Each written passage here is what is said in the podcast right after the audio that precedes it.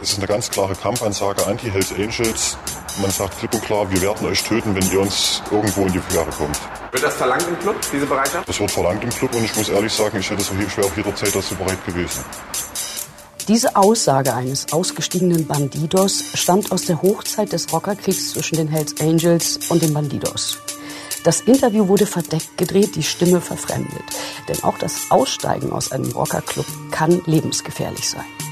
Mein Name ist Christina Pohl, ich starte die Aufnahme und wir sind im Verhör.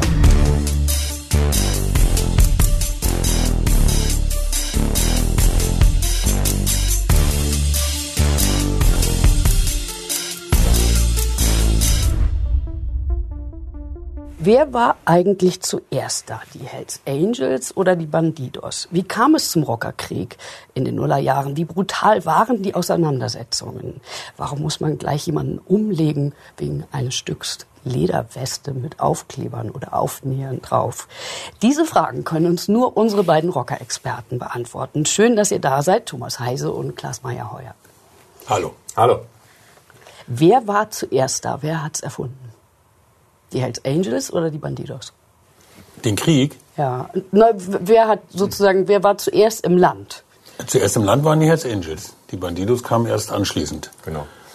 Also Aber wenn man es ein bisschen historisch betrachtet, die, die Hells Angels sind älter, sind 1948 gegründet worden, die Bandidos sind 1966 in Texas gegründet worden, also beide aus Amerika. In Deutschland gibt es die Hells Angels seit 1973 und die Bandidos gibt es tatsächlich erst seit 1999. Also damals haben die Bandidos einen großen deutschen Club übernommen, als Reaktion darauf, dass die Hells Angels übernommen wurden, also dass die Bones äh, die Hells Angels übernommen haben und dass die Hells Angels dann sehr groß waren in Deutschland. Daraufhin haben die Bandidos die gelben Ghost Rider übernommen und dann gab es beide Fraktionen in Deutschland. 1999 ist mehr oder weniger der, das Fixdatum für diese Dualität der Rockerszene in Deutschland. Aber ich finde natürlich, dass die, also das hört sich jetzt so, genau, dass du sagst, Dualität, aber eigentlich haben die Hells Angels natürlich die viel coolere Geschichte. Ne? Also ich meine, die Bandidos, da fällt einem ja nicht so richtig viel zu ein zu der Geschichte, aber bei den Hells Angels ist es ja so, die kommen in Hollywood-Filmen vor, die kommen, äh, haben sozusagen mit Soldaten des Zweiten Weltkriegs zu tun, mit so einer Bomberstaffel, die sich schon Hells Angels nannten. Ähm, und die, ich finde, sie haben auch das coolere, äh, das coolere Patch, wenn man das mal so sagen darf. Ähm, sie haben, also sie sind mehr Legende, finde ich jedenfalls, als die Bandidos. Wie ging es denn los mit dem Krieg? Also gleich quasi mit dem wollte Erscheinen? ja. Genau. Hm. Was die beiden ja eint, also sowohl die Bandidos als auch die Hells Angels und es gibt auch ein paar andere Clubs, irgendwie wie Gremium oder die Outlaws. Sie sind sogenannte OMCGs, Outlaw Motorcycle Gangs, und sie bezeichnen sich selbst als One-Percenter. Das hat so eine bestimmte Geschichte, die müssen wir jetzt nicht im Detail erzählen. Ähm, aber die hat damit zu tun, dass äh, sie sich, sie, sie betrachten sich als sozusagen das einige, das eine Prozent, was nicht so ist wie die 99 Prozent anderen Motorclubs, äh, Clubs, Motorradclubs, sondern sie sind die Outlaws, sie sind Sie äh, lehnen ja den Rechtsstaat ab, das kann man glaube ich so sagen, auch wenn man immer mal wieder hört, nee, nee, wir akzeptieren den, nee, sie lehnen den Rechtsstaat ab, sie akzeptieren ja auch nicht das Gewaltmonopol des Staates, was ja bedeutet, dass nur der Staat quasi Gewalt ausüben darf, weil er das Gesetz durchsetzt, so, sondern bei den Rockern heißt es, wir haben unsere eigenen Gesetze und die setzen wir auch durch. Wie sehen die denn zum Beispiel aus? Also bei den Bandidos, wir haben da oben äh, so eine Liste an Regularien, die die aufgestellt haben. Ist das sowas wie ein Bandidos Gesetz dann, wie wenn sowas da da- steht? Beide Clubs haben halt Rules, also Ja. Regeln, Gesetze und die unter und jedes Mitglied muss sich diesen Rules unterwerfen. Beispielsweise ganz konkret, man arbeitet nicht mit Ermittlungsbehörden zusammen. Also man redet einfach nicht. Auch selbst wenn man Opfer einer Straftat geworden ist, macht man keine Aussage. Und es geht sogar so weit, dass bei den Hells Angels beispielsweise kann niemand Mitglied werden, der jemals auch vorher schon eine Aussage gemacht hat. So, da gibt's auch immer mal wieder Konflikte, weil dann irgendwie das Gerücht auftaucht, der hat aber ursprünglich mal, lange bevor er Hells Angels war, mal eine Aussage gemacht bei den, äh, bei den Behörden und dann wird dieses Wissen dann gegen dieses Mitglied benutzt und so. Da gibt's immer mal wieder Verwerfung.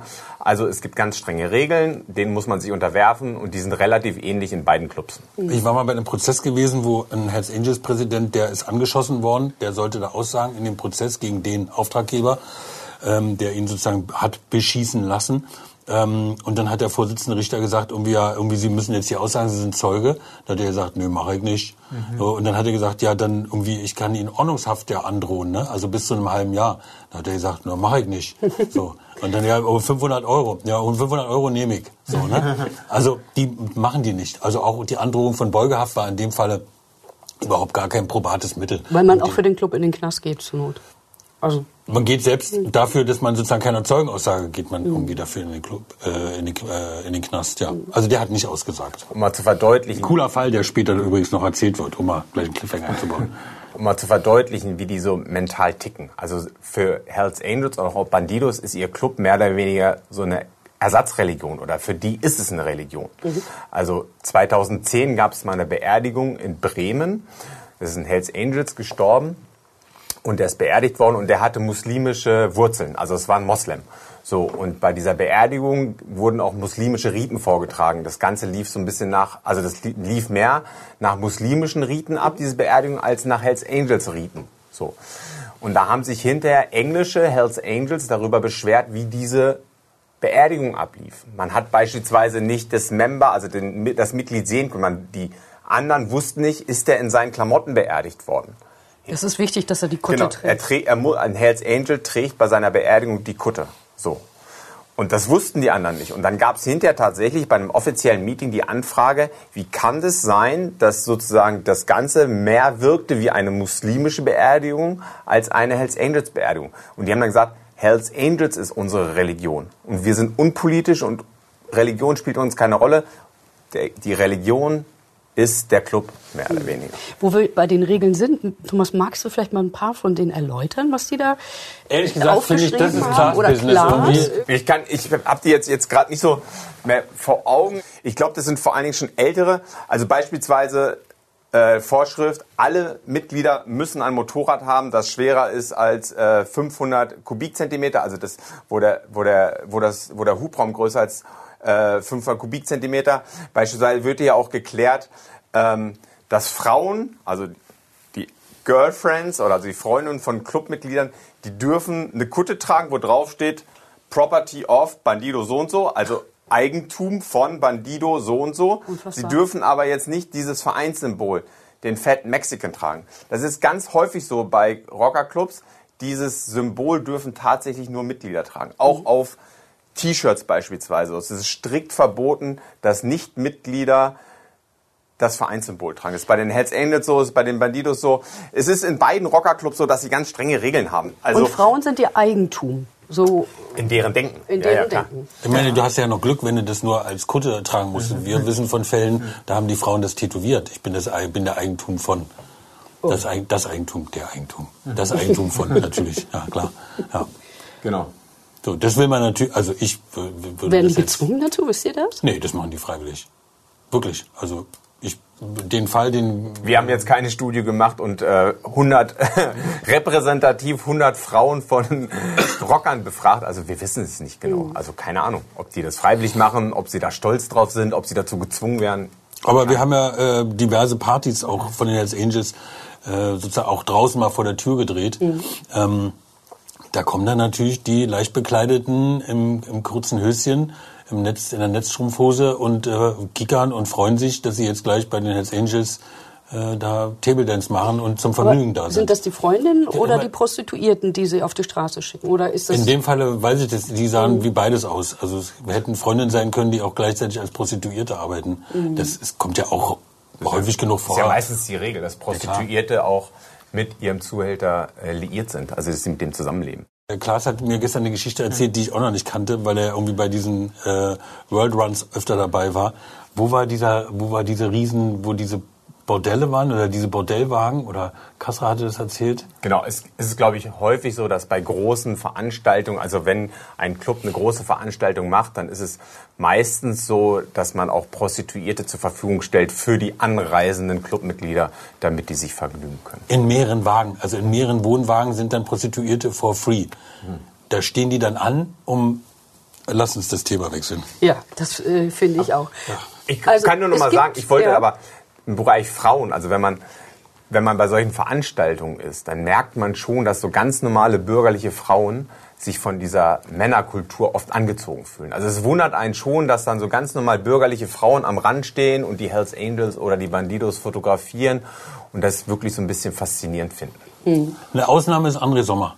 Der fährt immer noch mit seiner Frau, mit der er seit, glaube ich, 45 Jahren verheiratet ist. Die steigt ihm hinten aufs Moped drauf, wenn die rumfahren. Und dann äh, die Haare im Wind fahren die dann durch Berlin. Die Old Lady. Die Old Lady. das ist jetzt nicht, also das ist so ein feststehender Rockerbegriff. Also, ne, wenn man eine langjährige Freundin hat, dann Das ist wahrscheinlich eher die Ausnahme, die langjährige Freundin, oder? Nee, ja? das glaube ich nicht. Also, es, ja, man, man darf nicht, man darf nicht äh, zu sehr in so Klischees denken. Also die sind Spie also da gibt's auch ganz normale bürgerliche Biografien. Nicht jeder, das muss man einfach auch mal sagen, nicht jeder Rocker, nicht jeder Hells Angel, nicht jeder Bandido ist kriminell. Also die, ich glaube, das BKA hat mal eine Studie gemacht. Da sind sie darauf gekommen, dass ungefähr 50 Prozent der Mitglieder vorbestraft sind. Mhm. So muss man auch sagen, 50 Prozent sind nicht vorbestraft. Also mir ist es immer wieder untergekommen, also dass Leute ganz normale Berufe haben. So. Okay, ich finde das wichtig zu wissen, weil ja, genau. ne, das, das, ist ja das, wie bei den Clans auch so ein genau. bisschen, wo genau. man sagt, irgendwie sind die denn alle kriminell? Das kann ja gar nicht sein. Ne? Ja. ja. Zum Beispiel, ich hatte sehr lange viel Kontakt zu einem Bandido aus dem Ruhrgebiet. Das war der Pressesprecher, ein sehr, sehr netter Typ, ist leider schon verstorben, hat einen Herzinfarkt gehabt und er war wirklich ein netter Kerl. So. Und von dem wusste ich auch, der, der, ich wusste einfach, der war nicht vorbestraft der hat einen Motorradladen gehabt, der hat ehrlich sein Geld verdient, der hat am Motorrad rumgeschraubt. Dessen Frau war beispielsweise Gleichstellungsbeauftragte in einer großen Behörde. Ne? Mhm. Also der hat ein ganz bürgerliches Leben. Klar, der war natürlich in so einem Rocker, der war in so einem Rockerclub drin. Der hat mit seiner Kutte natürlich auch den Rockerclub stärker gemacht. Der hat dafür gesorgt, dass er durch seine Präsenz auch, dass andere damit Geschäfte machen können. Das habe ich auch mal wieder vorgeworfen. Aber er hat immer gesagt, na, ich das Rocker, Motorradfahren ist ein bisschen mein Leben. Und dann ist es natürlich auch so, dass ich gerne in so einem Motorradclub drin bin. Also man sollte nicht jeden Rocker, weil er eine Kutte trägt, gleich als kriminell bezeichnen. Hm. Ich, ich stelle fest, Bandidos und Hells Angels haben ähnliche Regeln ähnliche Regularien, ähnliche innere äh, Gesetze sich mhm. aufgeschrieben. Die hätten sich ja auch verbünden können, ne, als die Bandidos nach Deutschland gekommen sind. Warum ist das nicht passiert? Also warum gab es da Auseinandersetzungen? Der Teil von den beiden Clubs, die ja kriminell sind, die mhm. haben ja ähnliche Geschäftsfelder. Also äh, mhm. es gibt ja nicht so viele kriminelle Geschäfte, äh, wo man sich aus dem Weg gehen kann. Sondern wenn der eine, in, keine Ahnung, in München mit Drogen handelt, dann will der andere das natürlich auch machen. Prostitution ist genau das Gleiche und mit den Türstehern Wer die Tür hat, macht den Drogenhandel in der Diskothek, ist es auch dasselbe. So, das heißt, die haben Einflussgebiete, die sie natürlich gegeneinander abstecken wollen. Äh, das hat natürlich dann auch diesen, diesen Rockerkrieg und diese Auseinandersetzung untereinander, ähm, hat es irgendwie sozusagen hervorgerufen. Das ist der Grund allen Übels gewesen. Und diese Clubs hatten ja auch eine Historie. Also 1999 als die in Deutschland aufgeschlagen sind, war der nordische Rockerkrieg, so sagt man, in Dänemark, Schweden, Finnland, war erst ein paar Jahre her. In, der, in den Anfang der 90er haben sich diese beiden Clubs, Bandidos und Hells Angels, massiv bekriegt mit vielen Toten oben in Skandinavien. Und da ist es natürlich undenkbar, dass die sich in Deutschland irgendwie zusammenschließen. Also das ist das ist ungefähr also so, als wenn man. Ja, das, das wäre ungefähr so, als wenn man sagt, so äh, Borussia Dortmund und Schalke 04 gehen jetzt zusammen die Fanszenen, um irgendwie stärker zu sein gegenüber Bayern München. Das ist undenkbar. Also die beiden Clubs haben ihre Historien, die haben ihre Farben, sind stolz aufeinander. Aber sie sind stolz auf ihre Farben und das ist undenkbar, dass der eine Club seine Farben aufgibt und zu dem anderen Club so einzelne Chapter oder einzelne Charter sind schon mal komplett gewechselt zur anderen Seite. Aber dass die gesamten Clubs sozusagen ihre Historie aufgeben und zum anderen gehen, ist, glaube ich, nicht denkbar. Nicht bei diesen beiden Großen. Was bei dem nordischen Rockerkrieg schon so gewesen ist, dass man sich sozusagen auf offener Straße schießt oder dass man sich auch mit schweren Waffen beschießt. Also äh, einmal irgendwie haben die, haben die untereinander sich eine Panzerfaust gegenseitig ins Vereinsheim ge gejagt. Ähm, das färbte dann auch auf Deutschland ab, muss man einfach ganz klar sagen. Wie ging es denn los eigentlich? Ich habe mal, wir haben ja irgendwie mal ein schönes Buch geschrieben, ähm, den Rockerkrieg. Ähm, ich glaube, den gibt es nicht mehr zu kaufen, soweit ich weiß. Ist vergriffen leider. Ich habe geguckt. Ist es leider vergriffen. leider nicht mehr. Es ja. ist äh, Ende 2012, ne? Ende ja. 2012, ja. Ähm, da habe ich aber noch mal ein paar Sachen rausgeschrieben, äh, jetzt in Vorbereitung auf heute. Ähm, ich sag mal, ich sag mal nicht, wie es losgeht, aber ich sag mal, wie es weiterging und komme dann auf, sozusagen auf den Anfang. Also am 13. August 2009 bis heute Unbekannter hat in Berlin-Hohenschönhausen ein Hells Angels, äh, nämlich Michael Bartelt, ähm, erst mit dem Messer attackiert und dann irgendwie noch erschossen. Am 12. September rammt der ehemalige Anführer der Hells Angels Flensburg äh, mit seinem Audi zwei Bandidos von der Autobahn. Also der sieht zwei Bandidos auf der Autobahn, fährt er mit seinem Audi dagegen, rammt die von der Autobahn, Rocker stürzt, lebensgefährliche Verletzung. Im Oktober 2009 kommt zum berühmten Vorfall zwischen einem Hells Angel und einem Bandido in Duisburg im, im, äh, im Rotlichtbezirk. Ähm, da erschießt äh, Timur Akbulut ähm, seinen Konkurrenten Ashley Elton. Ähm, Dezember 2009 greifen die Bandidos, greifen zwei Bandidos in Erfurt einen Hells Angels Unterstützer vor seinem Motorradladen an. Dann gibt's noch Handgranatenattacken, es gibt Messerattacken. Es bleibt auch mal ein Polizist tot irgendwie liegen, weil der äh, Schütze gedacht hat, da kommt die Konkurrenz. Oh. Ähm, und äh, der hat sozusagen geschossen, bevor der Polizei sagen konnte. Und dann war der Polizist tot. Ähm, aber alles begann 2007. Nee, 2006 sogar. 2006, 2006 mit einer wirklich so üble Geschichte. Also wir haben die Ermittlungsakten und wenn du das liest, da gefriert dir echtes Blut. Du denkst nicht, dass du in Deutschland bist, mhm. was da abgegangen ist. Ja. Also es war so, es gibt einen Bremer Rocker, Heino B. Mhm. Tatsächlich auch bürgerliches Leben. Heino B. ist Dachdecker. So. Und Heino B. wollte aber auch immer breit machen in der Rockerszene. Der war unter anderem mal bei den Bones in Hannover bei Hanebut. Da ist er aber irgendwie rausgeflogen. Dann war er, glaube ich, bei Gremium. Und irgendwann so in der Zeit 2005, 2006 äh, gründet er ein Bandidos-Chapter in Bremen, südlich von Bremen, äh, an der Stadtgrenze. So die Hells Angels sind schon seit ewigen Zeiten in Bremen vertreten. Mhm. Also die, seit äh, 1999 äh, sind, gibt es das Charter Westside, da gehört da auch Django zu, der Pressesprecher, da unten sehen wir ihn. So, und die wollten es natürlich nicht. Hells Angels und auch Bandidos, die haben immer den Anspruch, wenn wir irgendwo ein Territorium besetzen, dann kommt kein anderer in unser Territorium. Das ist wie ein eigener Staat im Grunde. Ja, oder, oder Kleinstaaterei. Wie so, so, keine Ahnung, wie im Tierreich. Also wenn wo irgendwo okay. ein Löwe ist, mhm. darf kein zweiter Löwe da sein, also so ungefähr. Revier, Revierdenken ist genau, das, ne? Revierkämpfe, ja. Mhm. genau. Hängt natürlich auch mit wirtschaftlichen Interessen zusammen, hängt aber auch natürlich damit zusammen, einfach vom Selbstverständnis her, wo, wo ich bin, kommt kein zweiter hin. Mhm. So, ne? Mhm.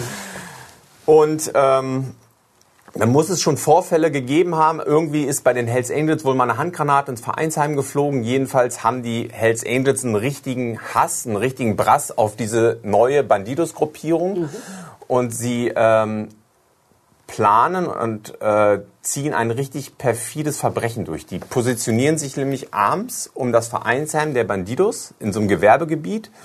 Und jeder der Bandido, jeder Bandido, der zu dem Vereinsheim kommt, wird irgendwie abgefangen. Ich glaube, die haben es geschafft, in das Vereinsheim unerkannt reinzukommen. Und immer wenn Bandido ankommt, wird denen eine Kapuze über den Kopf gezogen und dann werden diese Bandidos, ich glaube es sind fünf oder sechs, werden praktisch den ganzen Abend lang gequält. Also die werden richtig von diesen Hells Angels massiv zusammengeschlagen. Die werden, da werden die, also werden die Hände genommen, wird auf die Hände geschlagen, die Kniescheiben. Ja, es ist Folter. Es ist wirklich Folter. Zwischendurch wird denen der Puls gefühlt, ob sie noch leben und so. Also die werden aufs Übelste Brich ihm die Beine, brich ihm die Beine. Die sagen, also ein Teil sagt dann später auch aus. Genau. Also da denkt man, man ist irgendwie, keine Ahnung. Ja, bei, jedenfalls. Beim IS. Dieses IS, Mafia, irgendwo, ja. Ganz, ganz, ganz üble Geschichte. Äh, Heino B. war dabei, der Präsident der Bandidos war dabei.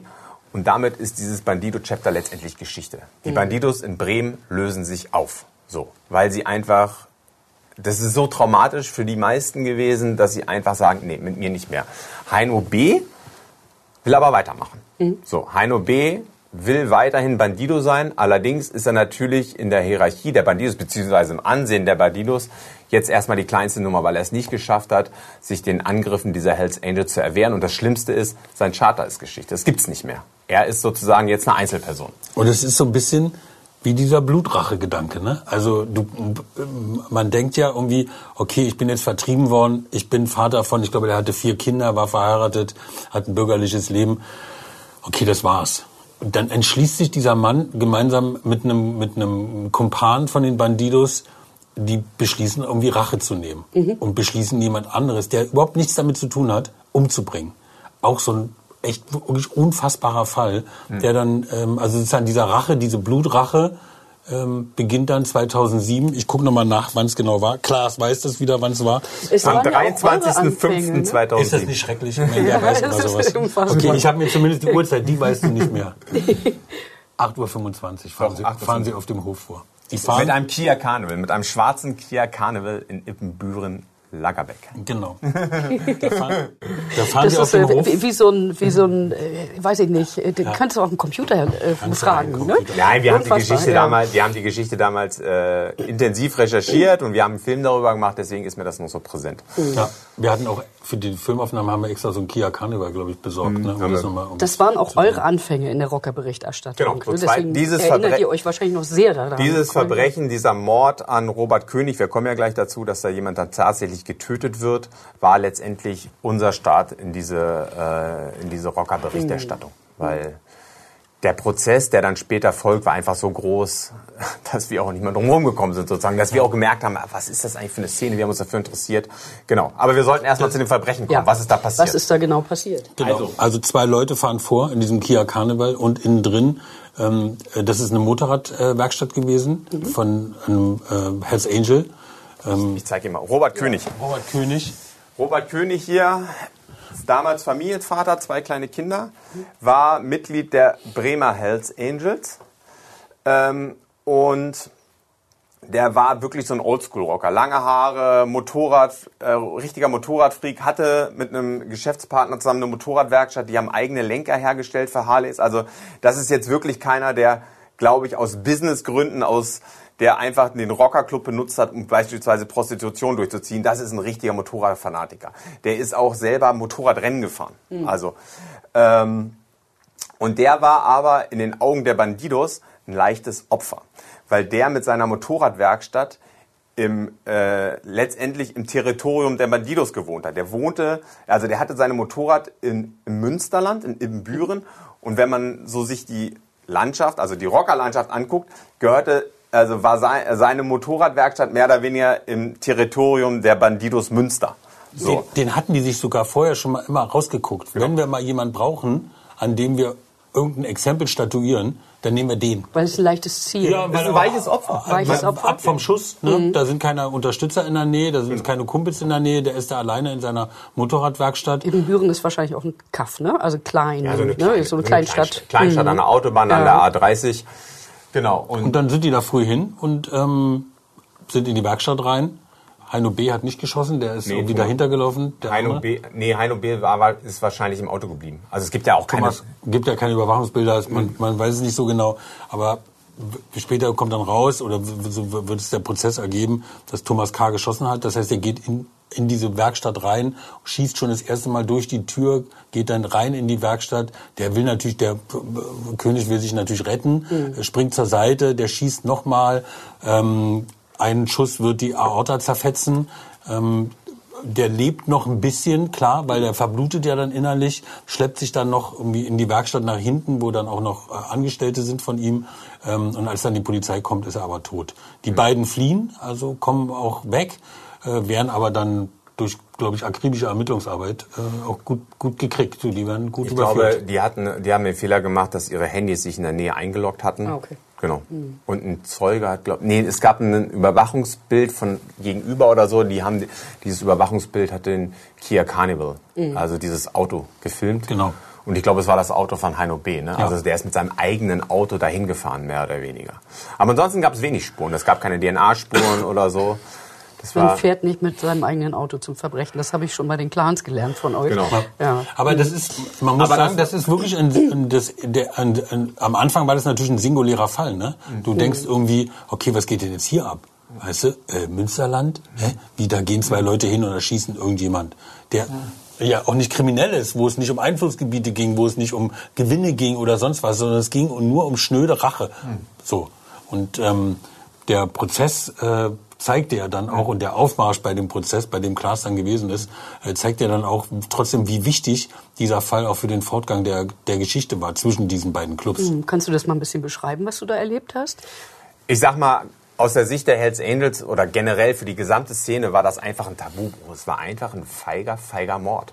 Also einfach bewaffnet einen Unbewaffneten zu erschießen, das hat ja nichts irgendwie mit besonderer Männlichkeit zu tun. Also die, die Rocker sagen immer, wir sind Männer, wir, wir eins gegen eins, ne, wir machen Mach keine dich gerade. mach dich gerade, komm her, wir machen, ne?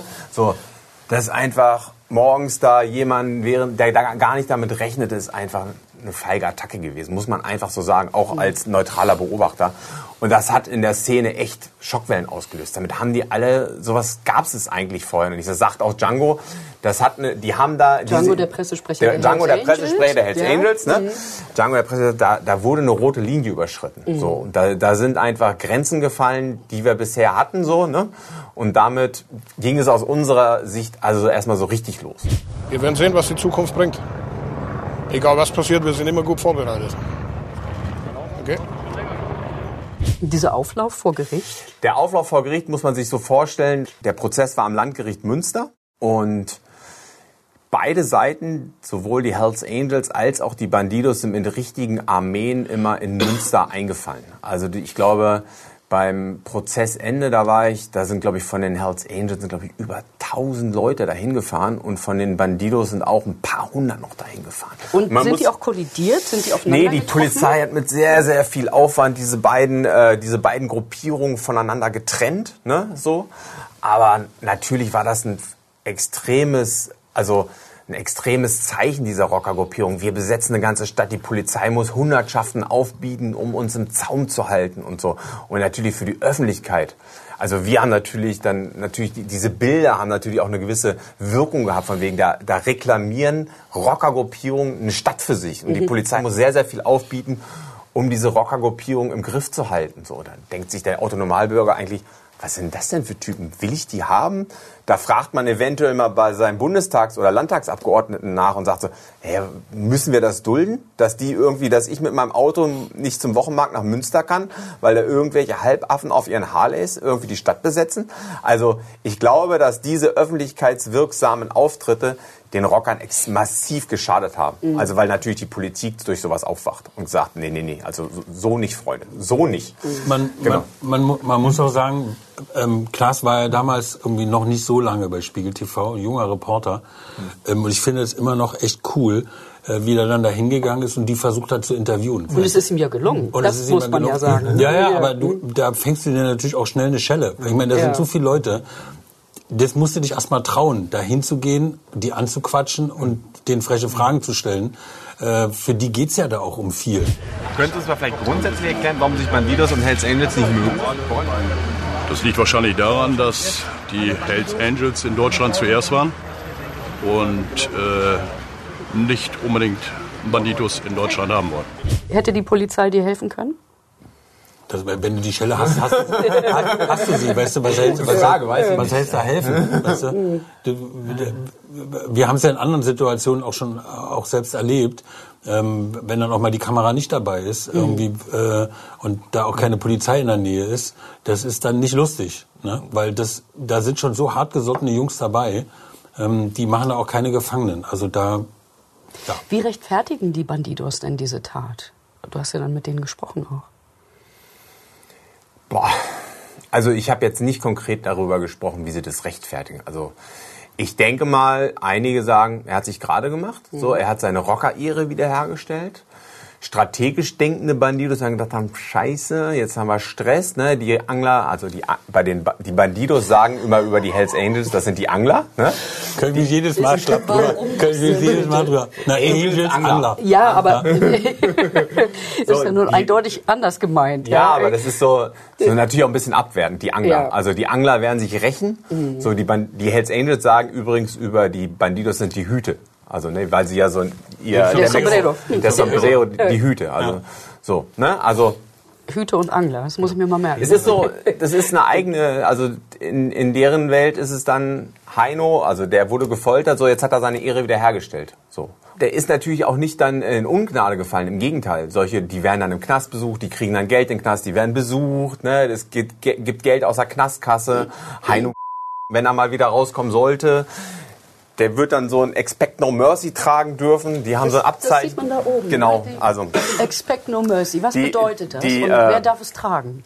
Die Bandidos haben dieses Abzeichen Expect No Mercy, das heißt natürlich übersetzt, erwarte keine Gnade. So. Und das bekommst du, wenn du einen gegnerischen Rocker verletzt oder tötest. Also das ist mehr oder weniger so eine Auszeichnung für angewandte Gewalt. Haben wir, haben wir aber damals alles noch nicht gewusst.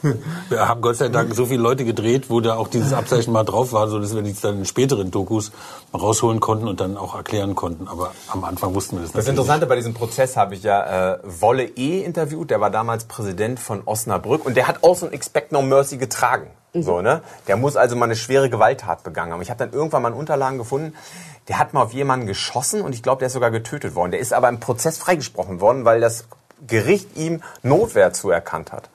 Allerdings trägt er trotzdem dieses Expect No Mercy. Ne? Also Wie so eine Tapferkeitsmedaille. eine Tapferkeitsmedaille. Wie bei den Soldaten, Wie bei den die Soldaten. ausgezeichnet werden. Wie, wie, Gibt es da auch ein Ritual? So die Auszeichnung selbst, kriegt man die irgendwie überreicht auf dem Teller, auf so einem Wandteller oder so? Hm. Nee, wissen wir nicht. Okay. Wir wissen nur, also bei den Hells Angels, sie haben ja auch so ein Abzeichen Filthy Few. Ähm, wenn du jemanden getötet hast für den Club, dann ähm, gibt es einen, der heißt Blondie, das ist so ein sehr renommierter dänischer Hells Angels, der vergibt dieses Filthy Few. Man braucht aber einen Zeugen dafür. Also es muss jemand bezeugen aus dem Club, dass derjenige, der das Abzeichen kriegen soll, auch wirklich diese Tat begangen hat. Also man Das ist wie bei Mount Everest. Wenn du da hochkletterst, musst du ja auch dann später in Kathmandu musst ja da zu so einer Frau gehen, die dir dann, die dich dann befragt, äh, wie es oben auf dem Gipfel aussieht, ob du wirklich da warst. Und so ist es. Gibt's wirklich. Ja. So und so ist das bei, bei Blondie und bei diesen bei diesen Auszeichnungen genauso. Da muss, muss genau bewiesen werden, dass es so ist. Damit ist aber auch mal Schmuh gemacht worden. Da erzählen wir mal später drüber, ne, wenn wir bei den Mongols sind. Ja, das ist eine andere Da Baustelle. schmücken sich, Ja. da schmücken sich auch manchmal Leute mit irgendwie Gewalttaten, die dann ja. die erfunden sind. erfunden Aber wie ging es dann weiter in diesem Konflikt? Haben die Hells Angels dann wiederum Rache genommen? also ob sie konkret Erstmal muss man sagen, lebenslänglich, ne? Also Heino B ist natürlich irgendwie lebenslänglich, hat lebenslänglich gekriegt, der Schütze hat auch lebenslänglich gekriegt. Ehrlich gesagt, ich habe kurz überlegt, ob die überhaupt noch sitzen, aber wahrscheinlich, das ist schon so viele Jahre her, müsste man eigentlich mal nachgucken. Ähm, es gab Naja, einen 15 Jahre müssen sie erstmal. Die Tat Genau. ist, 15, ist genau jetzt 15 Jahre her. Also 15 Jahre müssen sie erstmal mindestens absitzen und dann kann darüber entschieden werden, ob sie rauskommen. Ne? Also, Ja. Es gab noch einen bizarren Auftritt irgendwie während des Prozesses. Da ist der äh, Kassenwart, der ehemalige Kassenwart der Bandidos, der ist da aufgetreten als sozusagen auch so, so halber Kronzeuge.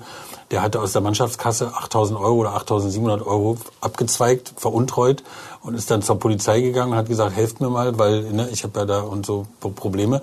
Der hat vor Gericht relativ deutlich erklärt und äh, im Detail erklärt, wie bewaffnet die Bandidos waren. Also dass da quasi jeder eine Waffe hatte, was sie alles für Waffen hatten, was sie für Waffen gekauft haben. Das, ähm, das Größte, was ihnen mal angeboten worden ist, war eine Panzerfaust, hat er erzählt vor Gericht. Aber da sie keinen hatten, der damit umgehen kann, äh, haben sie dann die Anschaffung dann doch wieder äh, überdacht und abgelehnt. ja.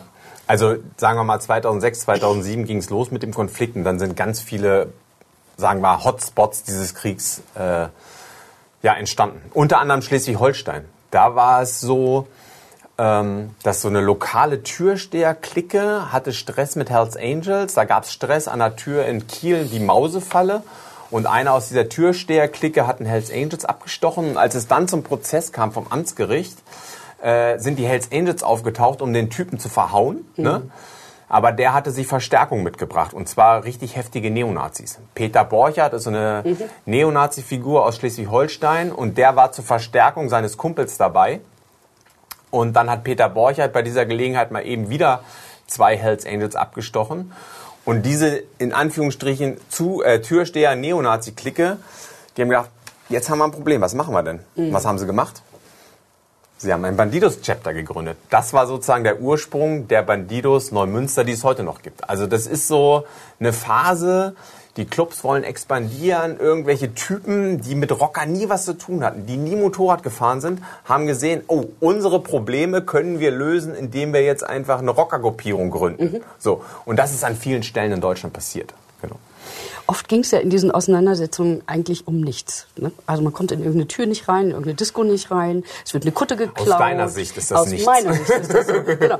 Ist, also ich, ich finde, es klingt eher so ein bisschen nach Sandkasten. Der hat mir mein Förmchen weggenommen irgendwie. Das ist aber doof. Ne? Also es- im, im Grunde genommen so, so ein Jungskonflikt aus dem Sandkasten. Ja, ja, aber du hast warum, Es geht um viel Geld, es geht um Warum Macht, ist das so genau? Also wa- was steckt eigentlich dahinter? Also was ist auch dieses irgendwie meine Ehre, die da irgendwie, das das, was, warum ist das plötzlich so wichtig? Weil wenn man in so eine Disco nicht reinkommt, ist das ja jetzt nicht so ein Drama. Geht man halt in eine andere rein. Ne? So. Ja, aber du willst dich ja behaupten in der Stadt. Ne? Du willst dich in, deiner, in deinem sozialen Umfeld behaupten. Du willst dich in deinem sozialen kriminellen Umfeld behaupten. Und da willst du nicht als einer gelten, der es nicht gebacken kriegt, in eine Disse reinzukommen, also in eine Diskothek reinzukommen. Weißt du, wenn du nicht mal das schaffst, dann wird es auch mit dem Drogenhandel schwierig oder mit der Frau, die du auf den Strich schicken willst. Also du musst einfach wissen, das ist eine Szene, in der zählt wie immer das Recht des Stärkeren. Es ist einfach so.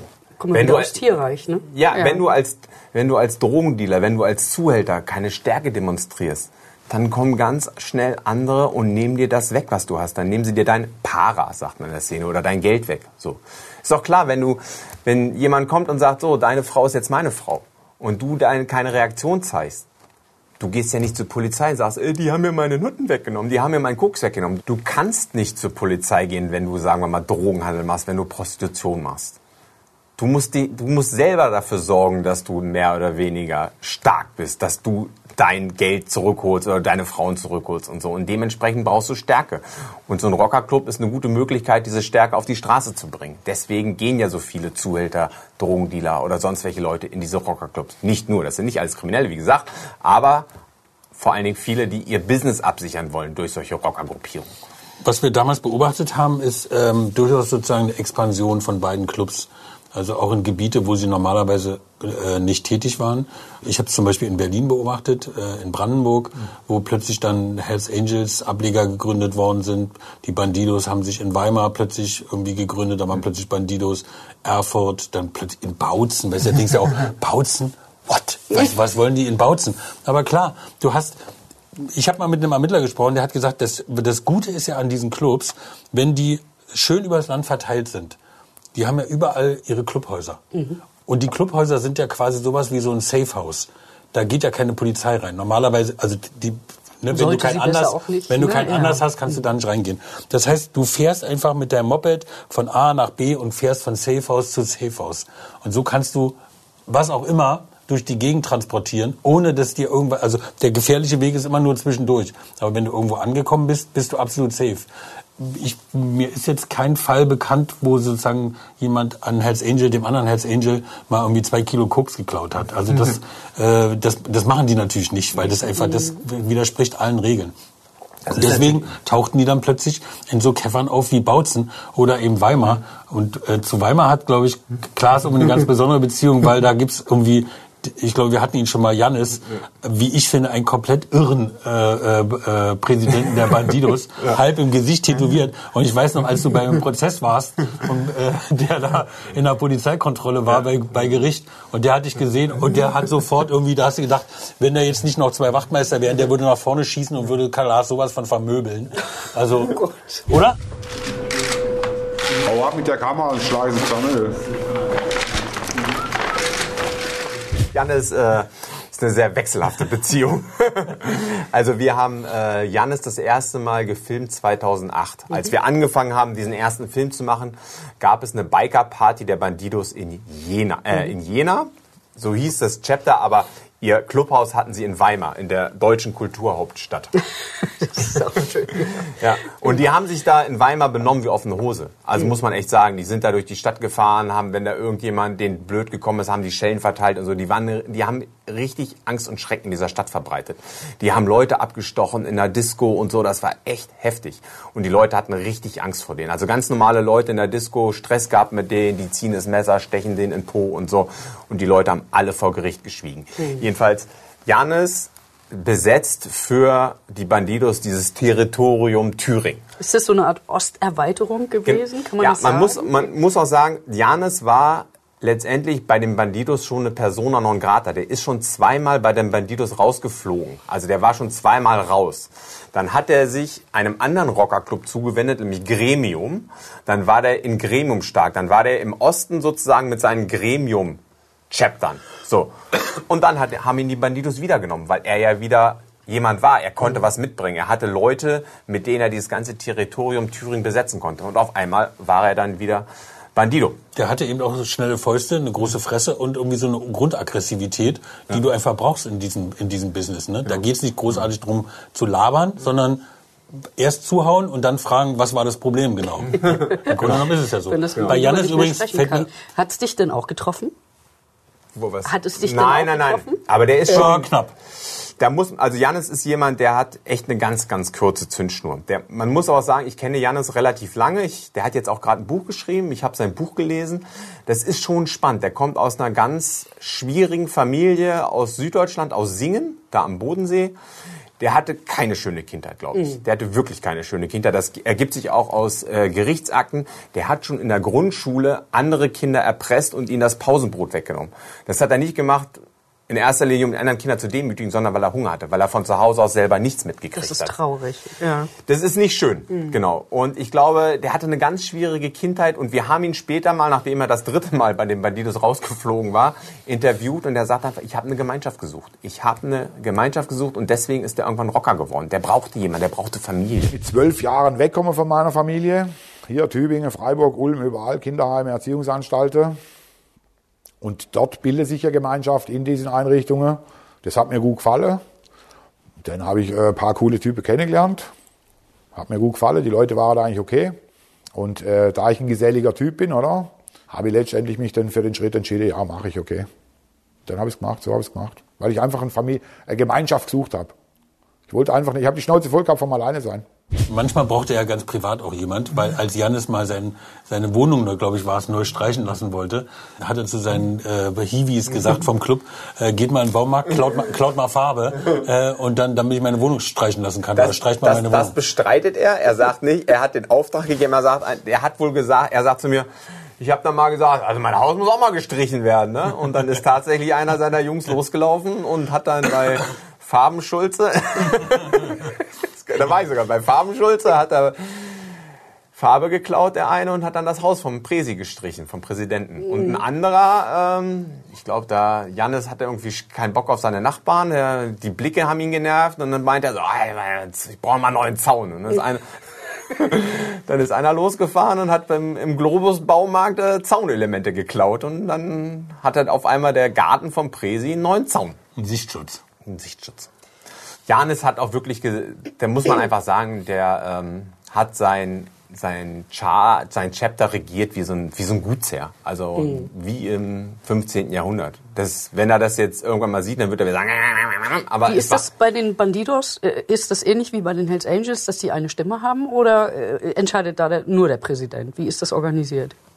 Das ist hierarchischer organisiert. Das ne? ist, Ja. der, der Club ist hierarchischer aufgebaut, aber an sich gibt es natürlich im Club auch Abstimmung. Aber bei den Bandidos in Jena gab es, glaube ich, der war einfach, das, das Wort des Präsidenten war Gesetz.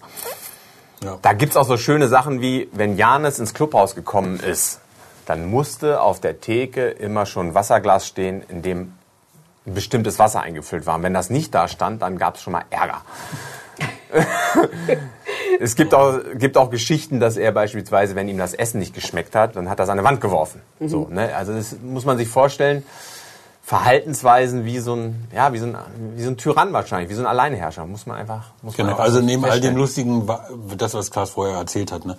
äh, diese, diese Gegend da zu terrorisieren und diese die Diskotheken da in Angst und Schrecken zu versetzen. Ähm, Klaas hat dann vers versucht auch später da Interviews zu führen, auch mit Leuten, die quasi Opfer von denen geworden sind. Und da hast du dir natürlich irgendwie viele Abfuhren auch äh, geholt von Leuten, die natürlich überhaupt gar keine Lust hatten, äh, äh, da zu reden über Janis, weil sie wussten, dass das wie ein Bumerang zurückkommen wird. Ne? Also der war da noch nicht eingesperrt. Ähm, der, ein Prozess lief da. Was, was war da eigentlich der Pro- Prozessgegenstand gewesen? Ah, Alles Mögliche. Also äh, Wie immer alles Mögliche. Diebstahl, Einmal das Hehlerei, Strafgesetzbuch hoch und äh, runter. Kriminelle Vereinigung und so. Janis ist dann verurteilt worden, ist dann auch rausgeflogen bei den Bandidos. Auch komplizierte Geschichte. Und der hat dann Kontakt zu mir aufgenommen. Wir haben ihn dann hier in unserem Rockerbuch, haben wir nicht nett über ihn geschrieben, so. Wir haben seine Verhaltensweisen ziemlich deutlich aufgezeichnet. Und er wollte dann aber trotzdem mal mit mir reden, weil er meinte, das sei ein totaler Justizskandal, dass er als Süddeutscher da in so einem thüringischen Knast verrotten muss. Er wollte nach Süddeutschland verlegt werden und meinte, du musst mal vorbeikommen, Justizskandal und bla bla bla. Und dann bin ich in, äh, in Knast gefahren. Habe ich ihn besucht im Knast, ne? Und da wusste ich natürlich nicht, hm, wie reagiert er jetzt auf mich und so. Es war jetzt auch keine schöne Situation. Ich bin in so einen Raum reingekommen. Da war er noch nicht drin. Und dann habe ich einmal geguckt, sind die irgendwo Kameras? Wo ist denn der Justizwachmeister, der eventuell dazwischen springen könnte? Und dann kam er echt rein und hat schon erstmal eine ziemliche, ziemliche Angst verbreitet. Also muss man echt sagen. Und Also, dass gesagt- du Angst bekommst, muss man dazu auch sagen, ist sehr selten. Ne? Also Ja. im Sinne von irgendwie, oh, oh. Ne? So. Ja, aber man muss das nicht haben. Nee, Ja. das ist schon. Der hat dann auch so gesagt, was machst du jetzt? Vielleicht habe ich ja eine Kugelschreibermine dabei und stech sie dir in den Hals. Das ist halt, das ist Methode, das ist Mache, ne? So anderen Leuten Angst zu machen. Das ist deren tägliches Brot gewesen über Aber in 30. dem Moment hast du das bestimmt nicht so empfunden, oder? Nee, aber sicherlich nicht. Ähm, nee, aber wir, also wir sind gut miteinander mittlerweile. Ähm, ich habe sein Buch gelesen. Das ist alles. Vielleicht ist er jetzt wieder sauer auf mich, aber natürlich ist er Teil dieser Rockergeschichte und er ist auch ein ganz wichtiger Teil dieses Rockerkrieges, weil man an ihm halt so schön aufzeigen kann, was für Typen da in diese Szene kommen. Er sagt ja selber von sich, ich bin eigentlich kein Rocker. Also der hat mit Motorradfahren nichts am Hut gehabt. Der kam auch aus dieser Zuhälter, aus dieser Zuhälterschiene, der hat irgendwie Mädels auf den Strich geschickt und so und aus diesem, aus diesem Milieu ist er irgendwann mal in die Rockerszene reingekommen. Aber er selber sagt, mit Motorradfahren hatte ich eigentlich nichts am Hut. In Brandenburg waren es, in Ostbrandenburg waren es dann wieder andere. Da war es irgendwie so einer gewesen. In Ostbrandenburg waren es dann eben auch mal schnell Hooligans gewesen und Boxer, die dann irgendwie zu den Hells Angels gegangen sind, um da Aber ich äh, zu dachte, sie nehmen keine Rechtsradikalen auf. Haben sie doch mal gesagt, oder? Die Hells Angels? Das wüsste ich nicht. Nee, die, Also nehmen die nehmen auch- keine Schwarzen auf und keine Frauen auf. Das steht so. in ihren Regeln. Aber Rechtsradikale, also Kein Problem. Nö, die sind So. Mhm. ja schon in den 50er Jahren gerne mal mit dem Hakenkreuz durch die Gegend gefahren. Also Nee, man, ähm, man muss aber wirklich zu, also sagen, auch wenn ich jetzt vielleicht zu viel Politik für die Clubs betreibe oder zu viel, also die sind relativ unpolitisch. Also ich habe jetzt nicht das Gefühl gehabt, dass die eine rechtsradikale Ausrichtung haben oder so oder einen, die haben sehr, sehr viele Leute mit, Migrationsmittler, mit Migrationshintergrund mittlerweile in ihren Clubs. Äh, die Bandidos sowieso. Uns interessiert nicht, ob das ein Neger ist, ob das ein Türke ist oder ob ein Rechter ist, ein Linker ist. Bei uns sind es alle gleich. Janis beispielsweise hat einen, einen, Sinti-Hintergrund, das ist ein Sinti so. Also ich glaube tatsächlich, die Rasse, die Ethnie spielt in diesen Clubs eher weniger eine Rolle. Ich weiß nicht, warum die Hells Angels immer noch an ihrem Grundsatz festhalten, keine Schwarzen in den Club aufzunehmen. Das ist so eine amerikanische Geschichte. Ich glaube, die Deutschen würden das gerne mittlerweile ändern. Also ich habe jetzt wirklich nicht das Oh, ob Gefühl... das alle Deutschen gerne ändern würden. Mir Also insgesamt- ein, wo ich sagen würde, Das der- kann sein, ja, Die aber- finden den Status quo gar nicht so schlecht. Aber so richtige Hardcore-Neonazis, die auch weiterhin Na- Hardcore-Neonazis sind, sind mit dem Club eigentlich eher. Also habe ich bisher noch nicht. Ich hab zum Beispiel Peter Borchert, ähm, dieser Hardcore-Neonazi, der äh, bei den Bandidos untergekommen ist. Ich weiß nicht, ob der immer noch ein Hardcore-Neonazi ist. Wenn, dann müsste er sich extrem schon verdrehen, weil bei den Bandidos mittlerweile natürlich auch sehr viele Jungs mit Migrationshintergrund da sind. Also wenn der immer noch an seiner Untermensch, Obermensch Ideologie festhält, dann hat er, stößt er eigentlich auf wenig Gegenliebe. Kann er eigentlich nicht auf viel Gegenliebe bestoßen bei den Bandidos. Aber Wie ging es dann in dem Rockerkrieg weiter? Kann man sagen, dass dieses sich auf so einen Höhepunkt hin, oder hat sich das so zurechtgeruckelt, dass die Gebiete aufgeteilt wurden? Nee, das eskalierte ja dann immer weiter. Also klar, er er ruckelte sich so ein bisschen zurecht, aber es gab auch immer wieder Vorfälle. Also mir fällt einer aus Cottbus ein, da gibt's auch Fotos, die wir damals irgendwie zugespielt bekommen haben, ähm, wo jemand attackiert worden ist, der mit seiner Frau spazieren gegangen ist. Und dann gab's sofort Racheaktionen, äh, wiederum der gegnerischen Seite.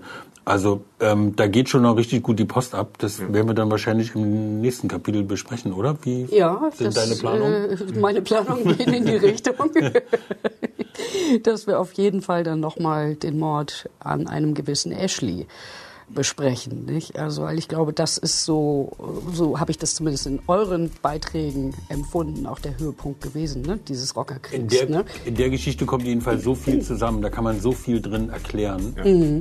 Also lasst uns das in der nächsten Folge besprechen. Ich danke euch erstmal bis hierhin und ich stoppe die Aufnahme.